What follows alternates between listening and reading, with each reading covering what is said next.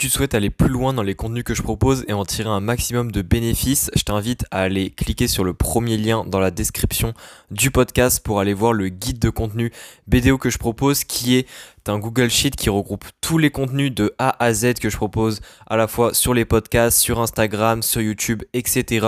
et qui te permet de retrouver facilement les sujets qui t'intéressent et de gagner un temps fou pour pouvoir améliorer ton alimentation pour ton sport. Premier lien est dans la description et on commence tout de suite l'épisode. Comment savoir combien de repas est optimal pour toi, c'est-à-dire pour ton sport, pour mieux performer, pour ta santé, etc. Est-ce qu'il y a vraiment un nombre, un chiffre de repas qui te permet vraiment d'être mieux que si tu prenais plus ou moins de repas par rapport à ce chiffre? Je vais parler de ça dans cet épisode et je vais te donner pas mal d'informations, pas mal d'instructions autour de ce sujet pour que tu puisses un petit peu mieux comprendre ce sujet de manière globale. Évidemment, le comprendre avec nuance, c'est toujours le but de mes épisodes. Hein. C'est pas de donner juste un oui ou un non, c'est d'expliquer les différentes possibilités, d'expliquer le pourquoi, le comment. Enfin bref, on démarre tout de suite. Donc déjà, est-ce qu'il y a un nombre optimal de repas euh, selon ton sport pour mieux performer? La réponse est non. C'est-à-dire que euh, je vais pas, euh, par exemple, quelqu'un qui dit ouais, je fais du sport de force et une autre personne qui vient euh, et qui dit ouais, je fais du sport d'endurance, genre qui, qui, dit juste cette information-là, je vais pas directement leur dire ok, toi c'est trois repas, ok, toi, toi pardon, c'est cinq repas. Il n'y a pas de. Il a pas de réponse universelle là-dessus, c'est du cas par cas. Et même si le nombre de repas au final, c'est-à-dire d'une journée à l'autre, hein, c'est-à-dire le lundi t'en manges 4 et le mardi t'en manges 3, c'est quelque chose qui peut se faire et qui ne pose absolument pas problème. Euh, c'est toujours intéressant un petit peu d'avoir euh, une idée du nombre de repas qui pourrait être intéressant pour notre situation, pour notre style de vie, pour nos objectifs, pour notre sport. Enfin bref, c'est justement là que j'interviens et c'est là où je vais donner pas mal d'instructions, pas mal de détails pour que tu puisses comprendre les différents facteurs à prendre en compte qui peuvent te permettre effectivement d'à peu près viser sur le nombre de repas que tu dois faire parce qu'évidemment, il y a une différence entre manger deux fois par jour et manger cinq fois par jour. Donc c'est toujours intéressant de se situer à peu près. Alors déjà, il y a euh, une première chose qui, euh, est importante, bah, c'est déjà le sport que tu fais. Parce que évidemment, j'ai dit qu'il n'y a pas de, de, réponse tranchante selon le sport que tu fais, mais c'est quand même un facteur à prendre en compte. Autrement dit, un sport de force et un sport d'endurance ne vont pas demander la même stratégie alimentaire autour de la séance. C'est-à-dire que les sports d'endurance, selon la durée de l'effort et selon l'intensité, vont demander un repas carrément au sein de la séance, ce qui est quelque chose qui est très rare dans les sports de force, sauf si on est durant une compétition où la séance est relativement longue. Donc déjà, il y a, ça. Après, il y a aussi la stratégie autour de la séance, c'est-à-dire euh, bah, est-ce que tu manges avant ta séance de sport ou est-ce que se situe ta séance de sport? Autrement dit, euh, y a des, par exemple, il y a des personnes qui s'entraînent à jeun le matin et du coup, ça n'implique pas de petit déjeuner. Ces personnes-là, généralement, si tu manges à jeun le matin, par exemple, que ce soit un sport de force ou un sport d'endurance, c'est euh, quelque chose qui va faire, on va dire, que tu as un repas en moins dans ta journée, en quelque sorte. Même si tu peux vivre en décalé, ça c'est aussi possible. Mais euh, la différence ici, et selon le sport que tu pratiques, c'est que si tu fais un sport d'endurance, peut-être que tu pars courir à jeun, si imaginons tu fais de la course à pied, mais euh, vu que c'est des efforts très longs, t'emmènes quand même une, collation, c'est-à-dire que tu as quand même une stratégie alimentaire au sein de ta séance, c'est-à-dire euh, une boisson glucidique ou autre, qui vont faire que tu as quand même des apports énergétiques durant ta séance. Donc même si c'est pas réellement un repas comme généralement les personnes lambda parlent, euh, généralement quand on parle de repas, on parle de quelqu'un qui est assis à table avec son assiette et en train de manger.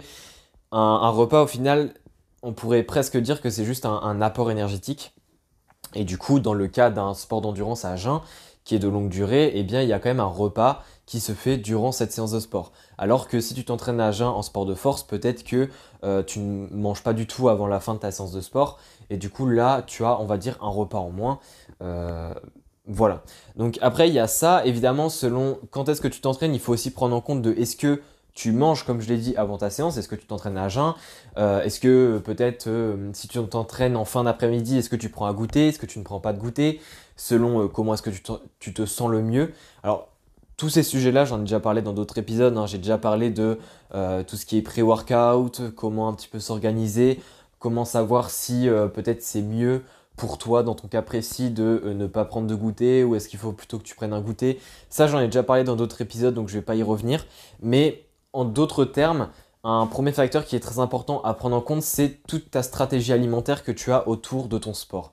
Autrement dit, euh, tes habitudes par rapport à ta séance de sport. Si tu prends une collation avant, si tu prends euh, un apport alimentaire durant ta séance, si tu prends une collation directement après, ou alors est-ce que plutôt tu as tendance à ne pas prendre de collation avant et tu prends juste un repas 3 euh, heures avant, et dès que tu as fini ta séance, tu prends pas de collation et tu prends juste le repas qui vient 2 heures après. Enfin voilà, tout ça va déjà te dicter un petit peu la structure globale de ta journée, et évidemment ce n'est pas le seul facteur à prendre en compte comme je l'avais dit. Le deuxième facteur à prendre en compte, je dirais, c'est évidemment euh, bah, ton contexte personnel, autrement dit, ton style de vie familial. Euh, c'est-à-dire, évidemment, euh, selon la vie de famille que tu as, ou alors la, vie que tu as, comment tu vis, etc., tu n'as pas, on va dire, les mêmes heures de vie, en quelque sorte, je pourrais dire. Alors moi, ce que j'appelle les heures de vie, c'est-à-dire quand est-ce que tu te lèves et quand est-ce que tu te couches, parce que évidemment, une personne qui se lève à 10h et qui se couche à 2h du matin ne va peut-être pas avoir le même nombre de repas qu'une personne qui se lève à 6h et qui se couche à 22h ou 23h. Ça, c'est important de le prendre en compte parce que euh, si tu prends ça en compte en plus de ta stratégie alimentaire autour de ta séance, tu auras encore plus une vue globale de tes repas. Pourquoi? Bah Parce que savoir, entre guillemets, la, hum, durée, ou du moins la, période dans la journée durant laquelle tu es éveillé, eh bien évidemment, ça veut tout simplement dire que c'est durant cette période-là où tu prendras tes repas. Tu ne vas pas te réveiller en pleine nuit pour prendre un repas. Et euh, du coup, c'est intéressant de savoir ça parce que par exemple, si tu fais 6h, euh, 23h, tu sauras que tous tes repas vont se situer dans cette période-là. Et euh, quand tu ajoutes à cette période-là, donc c'est-à-dire que tu coupes en fait cette période-là d'une journée, hein, c'est-à-dire que tu ne t'occupes pas de savoir, ok, dans la journée de 24 heures, je mange tel, temps de repas. C'est ok, entre 6h et 23h, je mange tant de repas. Et en plus de ça, tu, euh, du coup, tu impliques ta stratégie alimentaire liée à ta séance dont on vient de parler pour que tu aies encore plus une vision globale. Et enfin, le dernier point que euh, je voulais parler, enfin non, l'avant-dernier plutôt, c'est bah, d'impliquer en fait tout ton côté professionnel. Autrement dit, euh, ta vie professionnelle que tu as. Peut-être que oui, euh, de 6h à 23h, tu es réveillé, mais tu travailles de telle heure à telle heure avec une pause à telle heure et tu retravailles de telle heure à telle heure. Et évidemment, durant les périodes de travail, généralement, on ne mange pas. Enfin, il y a des personnes des fois qui emmènent des petites collations selon le travail si elles peuvent, mais euh, généralement, ce n'est pas des périodes où tu vas manger un repas. Donc, c'est toujours intéressant d'avoir un petit peu sa, structure de la journée avec les, les phases où on ne mange pas euh, parce qu'on dort ou parce qu'on est en train de travailler, les phases où on a la possibilité de manger, mais ça ne veut pas forcément dire qu'on mange. Autrement dit, durant les pauses au travail, il y a des personnes qui ne mangent pas, euh, il y a des personnes qui mangent, bref, ça, ça dépend. Et évidemment, bah, de comprendre, euh, par exemple, autour de l'entraînement, comment est-ce que tu t'organises actuellement et comment, bah, qu'est-ce qui est l'optimal au final, parce qu'il y a quand même une certaine optimisation à faire au niveau des repas autour de la séance de sport, mais ça, c'est, j'en ai déjà parlé dans plein d'épisodes je t'invite à, aller voir et pourquoi pas aller prendre le guide de contenu BDO que je propose euh, qui te permet de retrouver justement tous les contenus que je fais de A à Z, peu importe leur date de publication, etc. en juste deux clics pour pouvoir gagner un temps fou et pour pouvoir améliorer tes performances justement. Mais bref, pour revenir au sujet, ça c'est important de prendre en compte ton contexte professionnel. Et enfin, le dernier point, c'est évidemment de prendre en compte donc à la fois tes objectifs, mais aussi tes habitudes. C'est-à-dire que Là, on a pris en compte, on va dire, tout ton contexte, mais en plus de ça, il y a évidemment des objectifs que tu veux accomplir. Peut-être que tu veux euh, prendre du poids pour euh, une compétition, enfin, tu veux prendre du muscle. Peut-être que tu veux perdre justement du poids pour préparer, je sais pas, une compétition, pour améliorer juste tes performances sportives, pour améliorer ta santé. Tous tes objectifs, enfin, tes objectifs vont faire que un nombre de repas peut être plus ou moins optimal selon la situation. Autrement dit, selon la gestion de la faim, il y a des personnes où manger moins de repas, bizarrement, ça aide, mais il y a d'autres personnes, c'est l'inverse, c'est-à-dire que manger plus de repas, ça va aider. Et euh, comprendre ton objectif et comprendre ta sensibilité par rapport à la faim selon le nombre de repas, c'est quelque chose qui peut être très intéressant à prendre en compte justement pour essayer d'établir un certain nombre de repas à manger dans la journée. Même si, encore une fois, je te l'ai dit, d'une journée à l'autre, c'est pas fixe. Hein. Tu peux très bien, le week-end, prendre 4 repas et en semaine, t'en prends que 3. Enfin, Il n'y a, pas de, règles, il n'y a pas de limite, on va dire, à, avoir.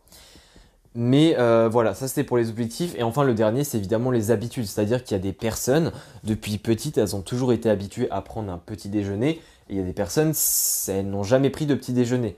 Généralement, euh, quand tu es habitué à ne pas du tout en prendre, c'est rare que du jour au lendemain tu te mettes à prendre un petit déjeuner. Et l'inverse est aussi possible, c'est-à-dire qu'une personne qui a toujours mangé de petit déjeuner, possiblement euh, ça va être difficile pour elle de du jour au lendemain d'enlever ce petit déjeuner.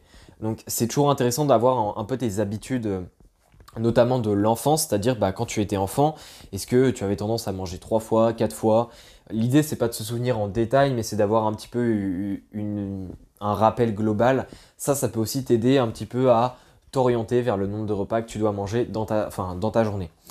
Donc euh, voilà un peu pour cet épisode. Alors évidemment ce sujet-là je l'ai de ouf détaillé, hein. t'es pas obligé d'aller autant dans le détail juste pour savoir combien de fois tu dois manger dans la journée. Mais il y a des personnes, selon l'objectif qu'elles ont, selon les, ambitions de performance qu'elles ont, il est effectivement intéressant à un moment donné de savoir concrètement combien de fois tu dois manger dans la journée et on va dire à quel créneau tu dois manger pour justement optimiser tes performances sportives. Euh, d'un point de vue santé, c'est moins intéressant de parler de ce sujet-là, mais d'un point de vue sportif, c'est quand même beaucoup plus euh, pertinent à partir d'un certain moment. Donc c'est pour ça que je voulais en parler.